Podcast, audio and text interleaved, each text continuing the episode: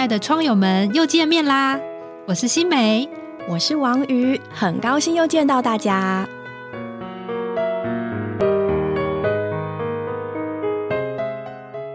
Hello，亲爱的朋友们，又到了我们打开天窗的时间。今天很荣幸的想跟各位介绍我研究所同校的学妹小明。Hello，小明你好，小明学妹欢迎你来好，到这里。我是小明。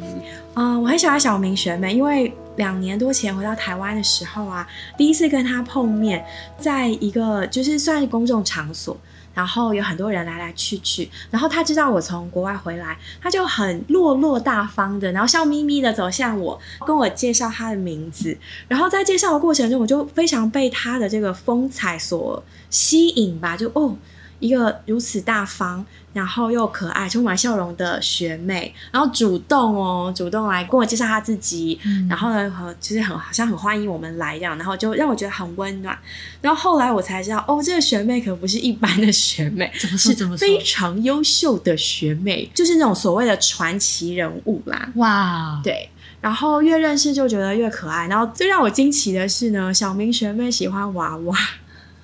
她喜欢收集可爱的娃娃，然后跟他精明、干练又聪明的形象有造成一种很可爱的反差萌。今天呢，其实最想邀学妹来啊，是嗯，我们知道很多年轻人都会对信仰有问题。然后，特别是当你书读的越多，知道的越多，越觉得问题好多。可是，在这一切的问题跟信仰，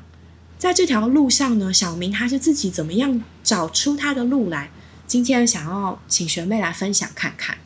好，大家好，我是小明。我我不是什么传奇人物，我觉得我很平凡。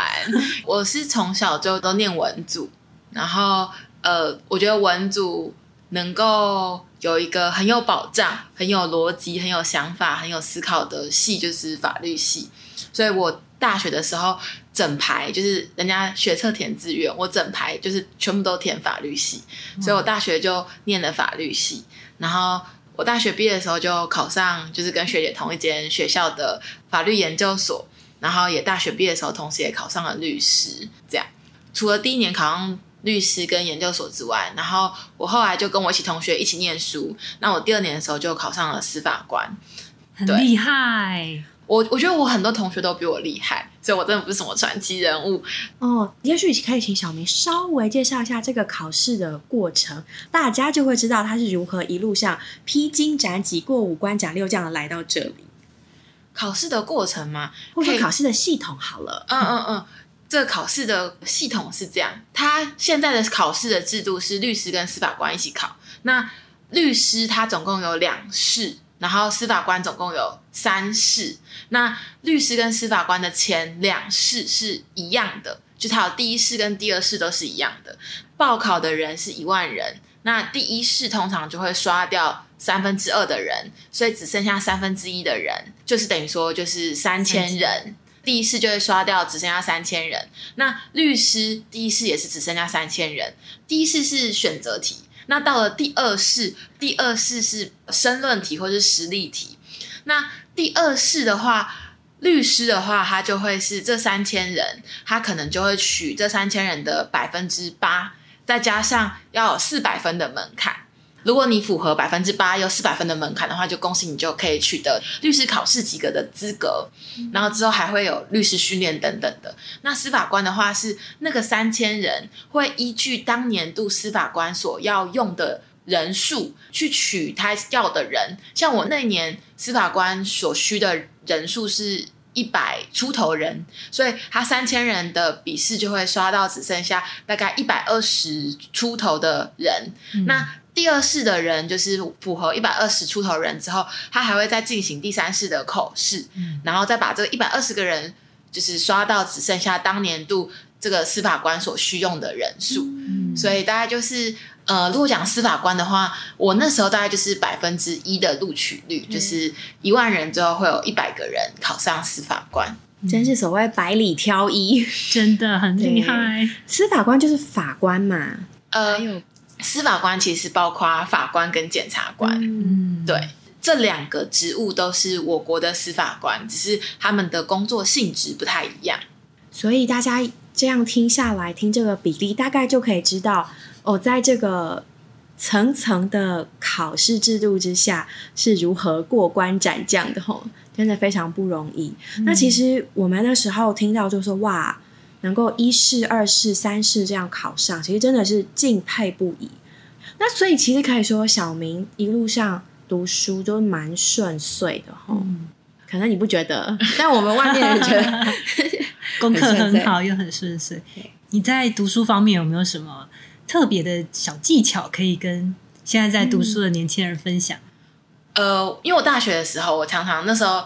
我们我住在那个姊妹之家，好像前几集有提过姊妹之家这个东西。我们为观众解释一下好了。嗯所谓的姊妹之家，就是许多大学生，基督徒的大学生，嗯会希望在大学的时候能够住在一起。那住在一起呢，就是希望可以一起过一个享受神的生活，所以我们会读经啊、祷告，一起参加聚会。那住在一起呢，也愿意失去部分的自由，愿意接受一些管理，然后像生活作息上啊、聚会时间啊、读书时间、时间上的管理跟安排。嗯，那目的呢，就是我们想要在一起，就像圣经讲的，同那清心呼求主的人，竭力追求公义、性爱、和平，就跟只是住宿舍啊，或是跟朋友住不太一样，就所谓的弟兄之家或是姊妹之家的意思。嗯嗯对，那时候住姊妹之家，我觉得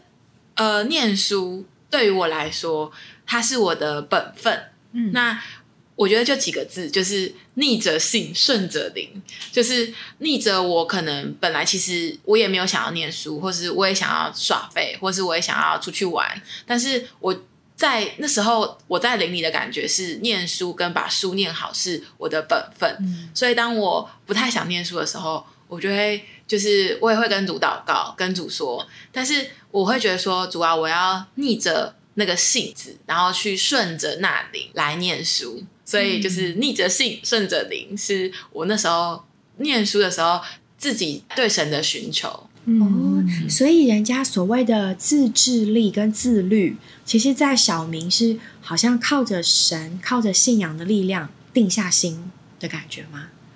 对，感觉是神律。那会不会实在有逆不来的时候呢？还是你都总是可以？嗯，这可能就会跟我这个人的特质跟感觉有关系。嗯因为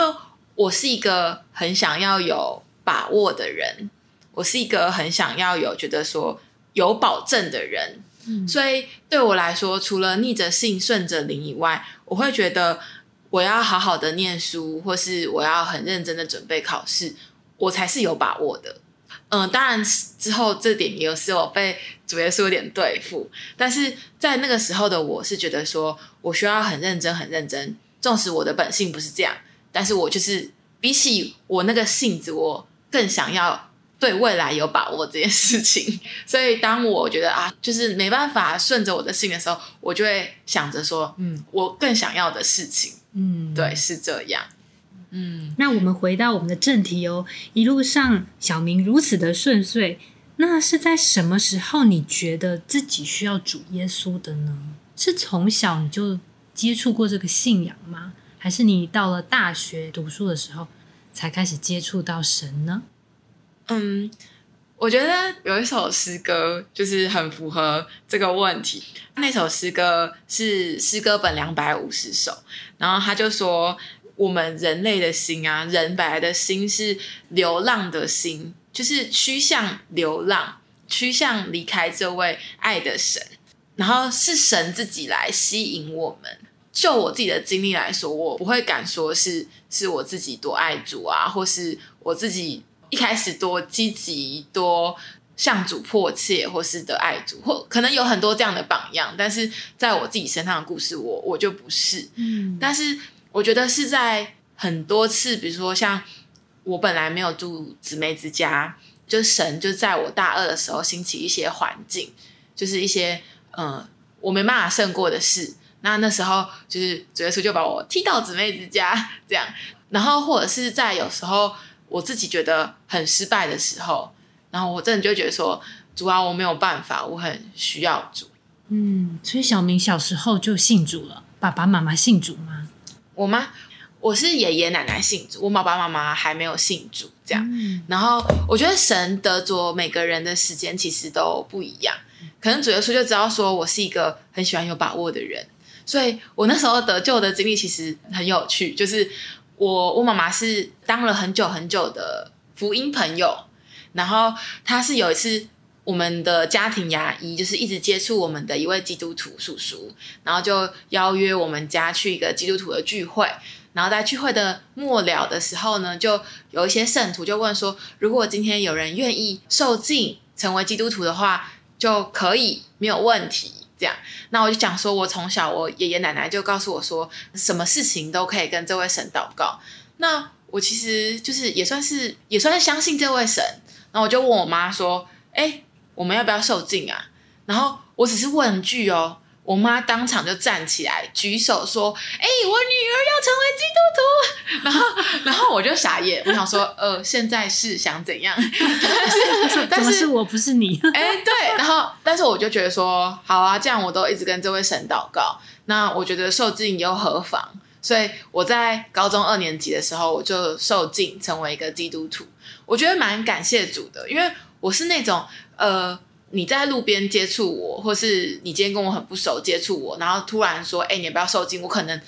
我不会这么快答应的人，我可能会想很久。但是主就知道说他在那个时候他要得着我，嗯所以他就在我高中二年级的时候，就是带我受浸，然后成为一个基督徒。嗯，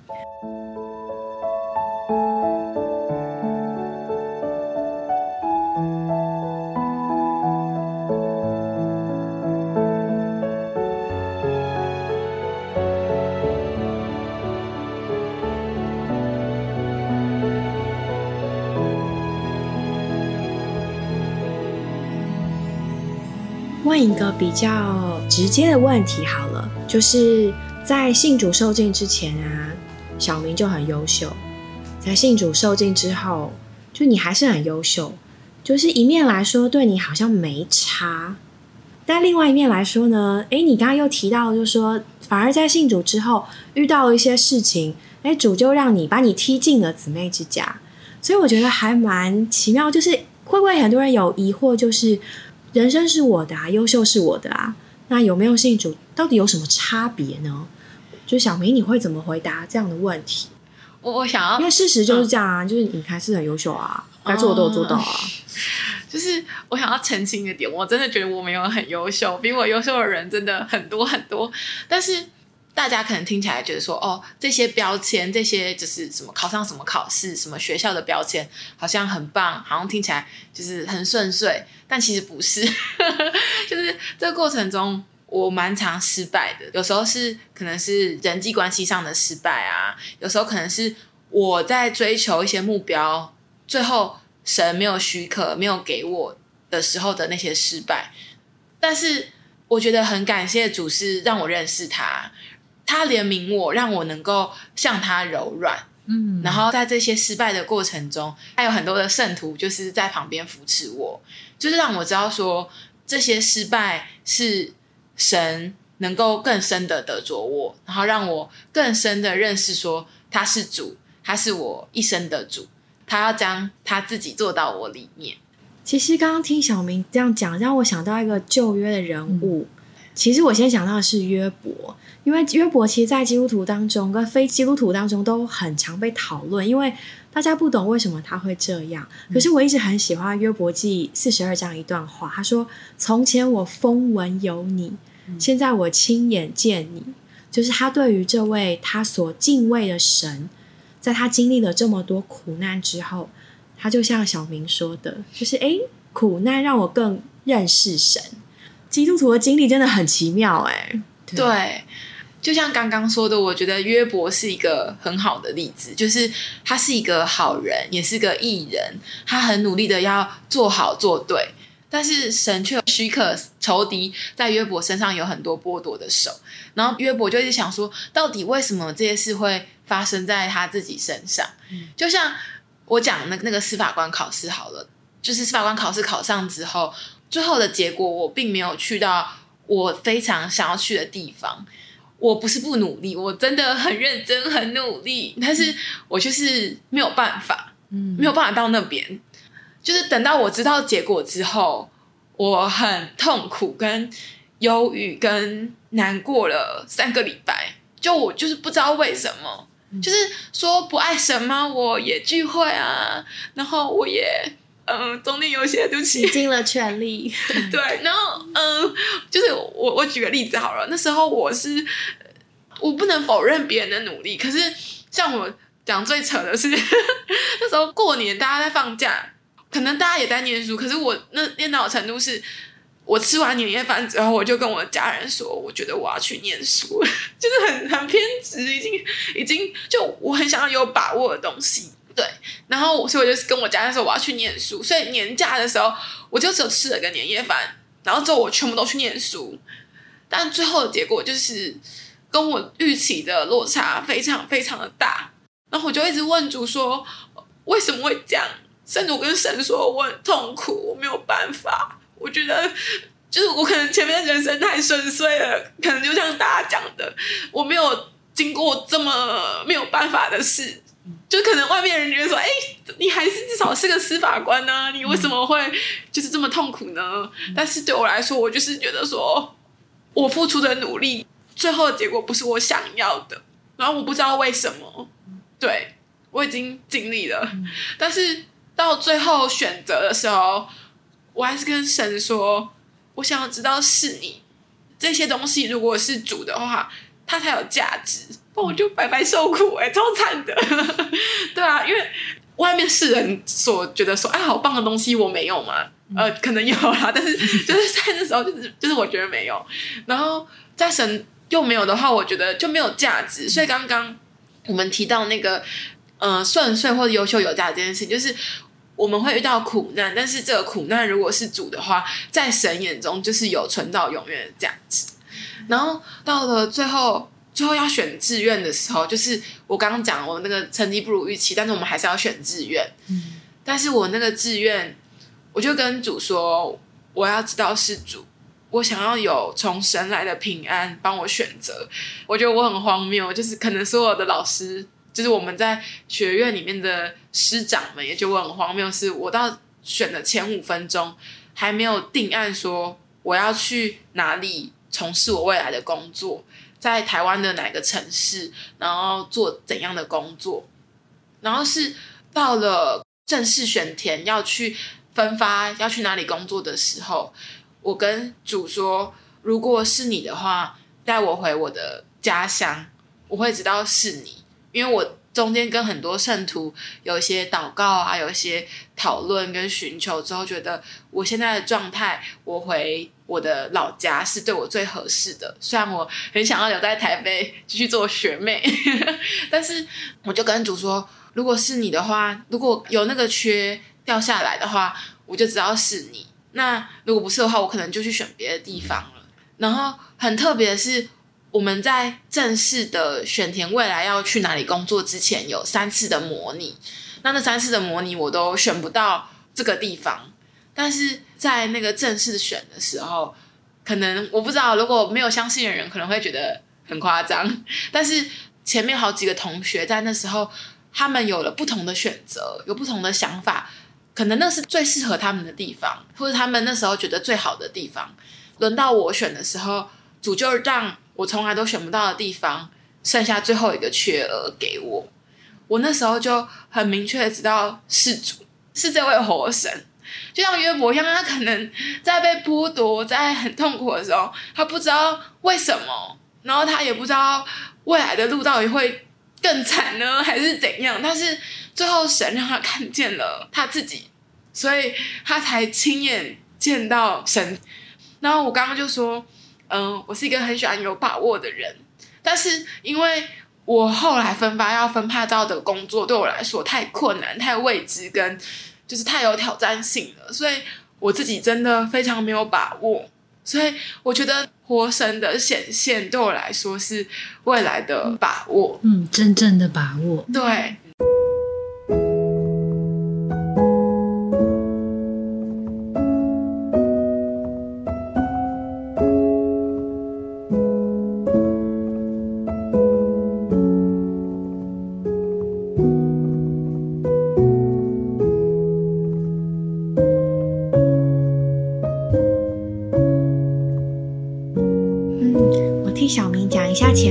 故事好了。嗯，就是优秀的学妹啊，在一次偶然的机会里面就被主摸着，所以当她呢已经考上令人羡艳的这个考试之后，她就毅然决然的空出一年的时间，然后参加了一个教会的训练。那这个训练呢，其实就是使我们成为一个正确的人，跟正确的基督徒，让我们更认识神，也更认识神的话。那大家听好像哦，训练啊很好，但其实这个训练对于小明来说是一个非常出代价的一件事情。第一呢，当你重回职场呃司法人员训练的时候啊，你已经晚了人家一年了，而且你会有一年的时间，你根本就是不碰你的专业，而是碰另外一个专业，所以回去变成从平辈变成学妹。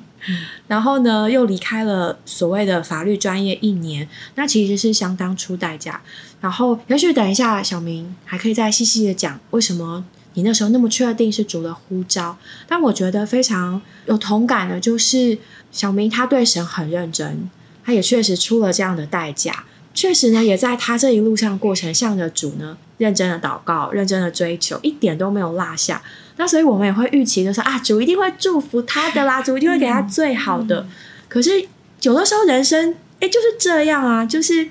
主没有给我们那个我们最想要的，或是我觉得最好的。那其实我我觉得我们也没有答案呢，对啊。所以刚刚就是小明他在讲的这一段历程有这样的背景，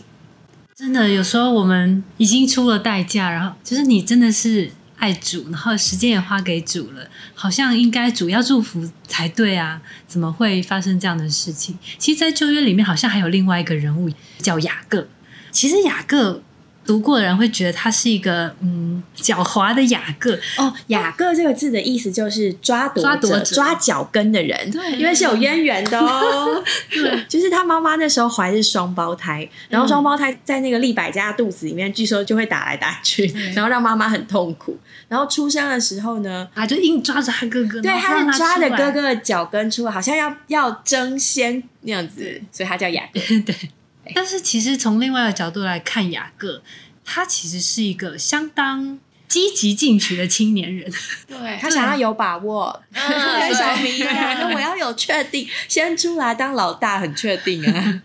而且他还要神，也要的很确定，对不对？而且还要神的祝福。对，用那个红豆汤换了那个长子的名分。然后啊，他也做了各种各样的事情，都是在一种很谨慎的状态下布局的，比如说。要回去找他哥哥啊，他都是布局好的，他都是想好的，他也都是非常谨慎的一个人。可是我们却在他身上看见他后来过着一个被神破碎的生活。他的积极进取看起来是我们人觉得是一个很好的特质，可是，在神的眼中，就算是这样一个积极进取的人，还是需要神的变化和破碎。我就是刚刚听完小明讲他的经历的时候，有这样一种的感觉：神不是只要我们做一个好人、积极向上的人，神要我们做一个被神充满的神人，所以他就更要把他自己做到我们的里面。嗯，说实话，当你刚知道结果的时候啊，应该还是会有点不谅解神吼。我刚刚知道结果的时候，会不会生气？对神生气。我我觉得好，好像我这可以分阶段。啊，第一周的时候，我还不太能够接受这个事实。我想说，嗯，做梦吧。对，然后但是我还是做一些很日常性的事，像比如说，我我还是会去教会。那时候教会在有一个现场训练，就是一段时间特定的聚会，然后我还是就是每天去，然后每天早上大概六，他六点半开始。然后我就我就六点起床，因为那那阵子我就是不相信这个是事实，但是我就睡不太着。我觉得我自己没有真的跟主说主啊，我对你生气，但是我自己里面是一种主啊，我不能接受。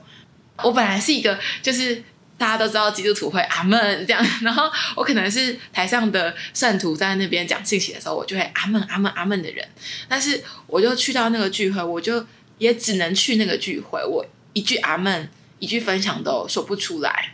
然后我觉得是到第二周的时候，到第二周的时候，我觉得很很奇特，就是神会使用我们身边的各样事物，就是来向我们说话。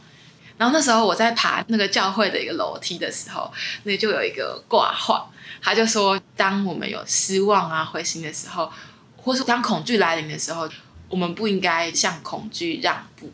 而应该是要向神让步。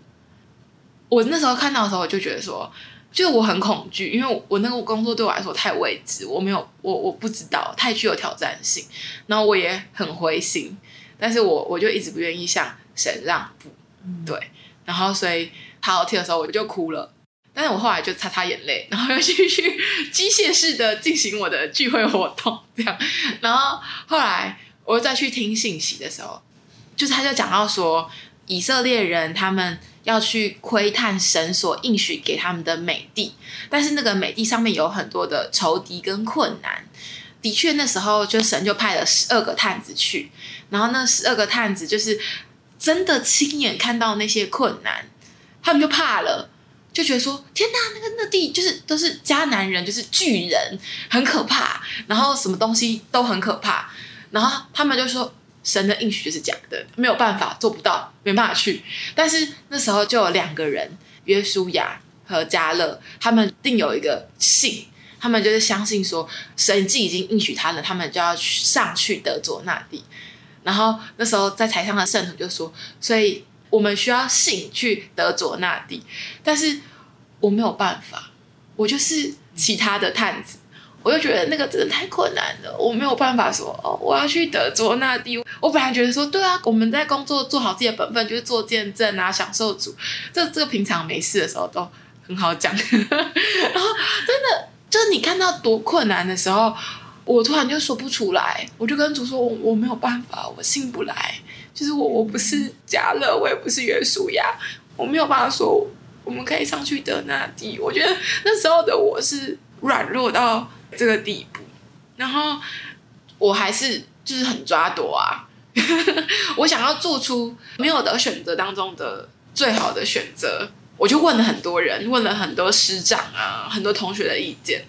到最后。我还是没有办法做决定，所以最后才有刚刚说的那个，在我选的时候，就是我跟神说，我要是你做决定，我没有办法做决定。我就是真的是一个，就像雅各一样，是个抓夺的人。我想要有把握，甚至我以前做的每个决定，就是每个感觉好像跟神有关的，都是哦，我已经自己有一点点把握了，然后跟主说，好，啊那可以啊，没有问题。我可以配合这样，但是我并没有整个人倒在主身上说，主要我没有办法。就像刚刚小雨学姐就说，参加教会的训练这件事，我本来考上律师的时候，我就觉得说，参加教会的训练这件事啊，跟我没有关系。我人生就是规划好，再不济我就去当律师，这样。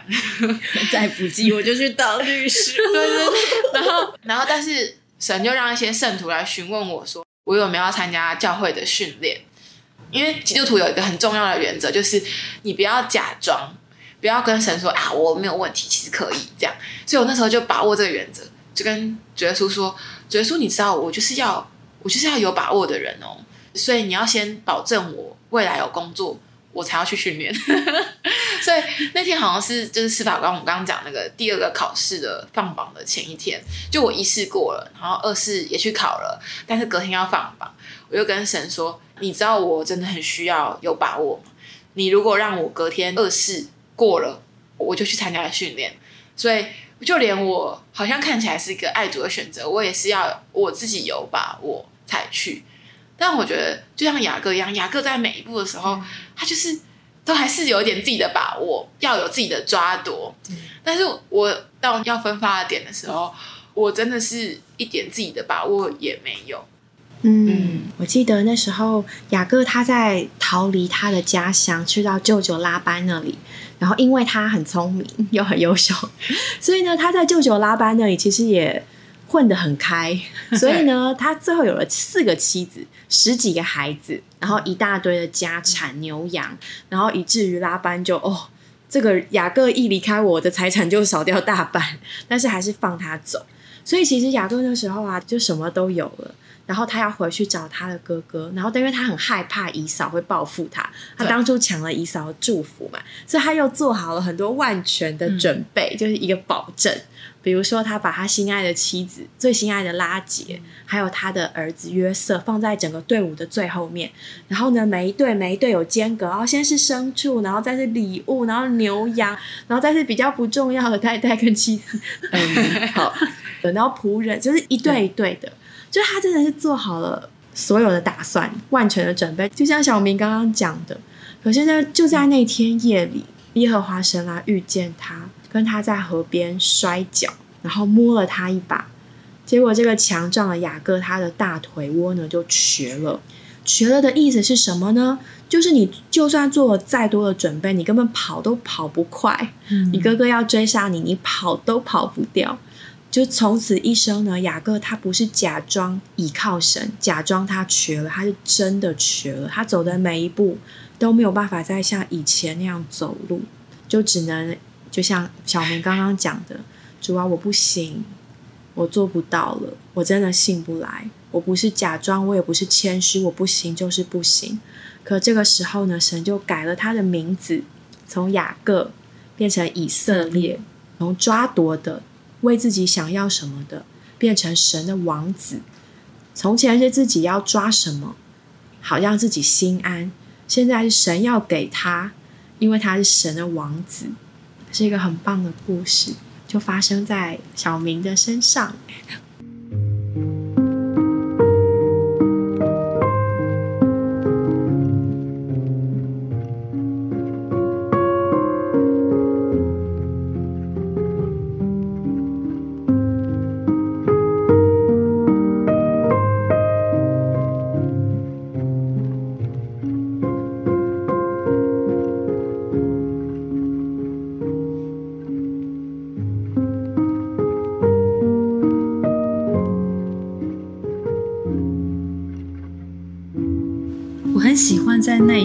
圣经里面啊，有一段注解的话，我记得是创世纪的三十三章四节的注一。雅各为什么要做这么多万全的准备？其实是因为他心中有恐惧，就像小明刚刚说的，如果事情不是在自己的把握之下，其实是会有恐惧的，对未知的恐惧，对前面道路的恐惧，对自己可能还有某些方面不是那么有信心的恐惧，就是各种恐惧，所以我们才会需要有外面那么多万全的准备。但是在这节注解里面啊，他说到雅各所有的恐惧都是他自己忧虑的产物，他运用天然技巧和能力拯救自己所做的一切都是突然的。为什么是突然的呢？因为他哥哥看到雅各的时候，他的反应是什么？他觉得他哥哥应该要杀他吧？我揍他两拳，对，臭小子！李嫂是跑来迎接他，将他抱住，然后又伏在他的颈项上，与他亲嘴，两个人就哭了，抱头痛哭。所以雅各根本不需要害怕呀，他一直预想着姨嫂会怎么怎么对他，可是事实上姨嫂根本没有这样对他，所以他说。神借着在梦中向拉班显现，保护了雅各脱离拉班的手，就是脱离他的舅舅。后来呢，他又激发以扫向着雅各兄弟的爱，这些是神顾念他拣选之人的奇妙作为。因此，雅各既有神的应许，又在达到神目标的路途上，他就无需惧怕在他后面或在他前面的是什么。我很喜欢这句话耶，他就无需惧怕在他后面或在他前面的是什么。他不该信靠自己的挣扎努力。乃该安息于神，并他全丰全足的看顾。对啊，我虽然不知道小明之后要遇到了是什么样的前途，但是神他是全丰全足的，他会给你全丰全足的看顾。就算是看起来好像是我们觉得可能会惧怕，可能是未知的道路，可是神都有在他暗中的顾念、暗中的保护，甚至是安排。对。怎么就这么凑巧，对不对？最后一个名额就留给了小明。真的是主，对，不过就像刚刚讲的，我们还在过程中，有的时候大家也也会遇到一些，嗯，好像不只是信仰上，更是人生经历上的问题。我们都好想知道为什么。如果有个答案就好了。对，可能我们现在还不知道，但也许过几年就会知道吧。所以还是要平信往前。嗯，嗯，加油！好的。对呀、你有没有什么想要对现在年轻学生讲的话呢？我觉得借着我前面讲的参加那个训练，我知道什么在神眼中是有价值的，就是神为什么要得着我这个人，或是神得着我这个人的目的是什么。虽然我可能现在不知道确切到底是什么，但是我知道是主的手在制作我。我们可能会有很多受苦的历程，这些在神眼中都不是白费的，就在神眼中都是有价值的。嗯，所以我觉得能够认识神，在念书啊，或是在追求这些很多人生的关口的时候，你在顺遂一定都会遇到一些困难。基督徒爱讲环境或是限制，但是你如果没有认识神的话，就这些东西就白白过去了。如果认识神，那在这些环境中，我们知道是主，然后我们也经历是他，更认识他的话，这在神眼中有存到永远的价值。所以，对于可能说学弟妹啊，如果我们有机会认识神，甚至是更深的认识这位神他心头的愿望，他的旨意是什么的话，我们所经过的这一切就不会是白费的。他在主眼中就有永远的价值。嗯，你看，如果一个没有信主的人，他也是一样会受到一些，比如说他还是会有学生转换成社会新鲜人的那个痛苦期、磨合期。但是如果我们有主的话，虽然我们痛苦，但是我们知道有主，甚至在过程中经历主，那个就会是有价值的。很感谢小明学妹，我本来其实没有预期我们会聊到这方面的话题，因为其实，在人的眼中啊，学妹就是一个光鲜亮丽、一路顺遂的人生胜利组。但事实上啊，许多在我们眼中所谓的人生胜利组，他们有许许多多的经历，那我们并不一定知道。可能呢，许多的失败跟痛苦，同样也是这样的。但我觉得很宝贵的是，对啊，人生会遇到挫折、失败跟痛苦，但是不一样的是，当我们有这位神来面对的时候，还不只是好像比较有力量，而是反而这些好像受苦的环境，对我们来说却能够因损受益，反而得着这位神，得着了神的话，得着了神的安慰，得着了神的鼓励，得着了神的加力，得着了这位神自己。所以这真的今天给了我们很多人一个全新的观点。我觉得这些经历对于年轻人，对我都非常宝贝。是，而且我觉得他讲到有价值这件事，一般人不会不会考虑到这件事，一般人只会觉得好像就看眼前的，我觉得痛苦快乐，我希望我的人生能够开开心心的这样过完就就拜拜，就是很少人会去想到价值。而且不但是现金的价值，还是有一个你刚刚说永远的价值，很值得，很值得认识一下。对，到底认识这位神对我们的人生，不管是已经是人生胜利组，或者是我们还在这个努力爬的这个过程当中的人来说，其实我们都需要认识，每一个人都需要认识自己人生的价值到底是什么。也许我们也需要问问自己，到底我的人生这样努力的追求。价值到底是什么？难道我只是就生老病死追求功名成就、追求五子登科而已吗？而已吗？只是要这样而已吗？到底人生的价值是什么呢？嗯，这个问题就留给听众们自己想想看喽。也愿意你能够成为一个认识神、得着神、有永远价值的人。愿我们都得着一个有价值的人生。谢谢大家今天的收听，谢谢小各位明。谢谢。我们今天的节目就到这里结束了，谢谢各位的收听。